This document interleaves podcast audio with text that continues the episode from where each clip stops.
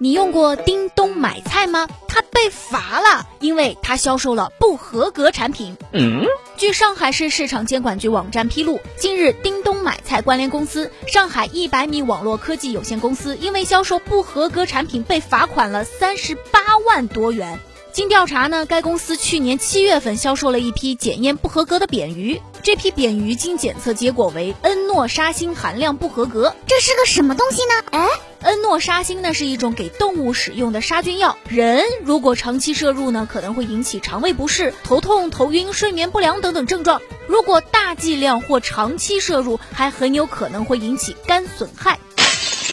截至案发呢，这批扁鱼已经通过叮咚买菜 App 销售了一千七百一十三份。公开资料显示，上海一百米网络科技有限公司成立于二零一四年三月。据其官网介绍，叮咚买菜致力于通过产地直采、前置仓配货和最快二十九分钟送到家的服务模式，为用户提供品质确定、时间确定、品类确定的生鲜消费体验。宣传的倒是挺好的，但是记者注意到啊，该公司自二零一九年以来，多次因为违法违规被市场监管部门、城市管理行政执法局等处罚。处罚罚的事由呢，涉及发布虚假广告、未办理厨余垃圾申报手续等等。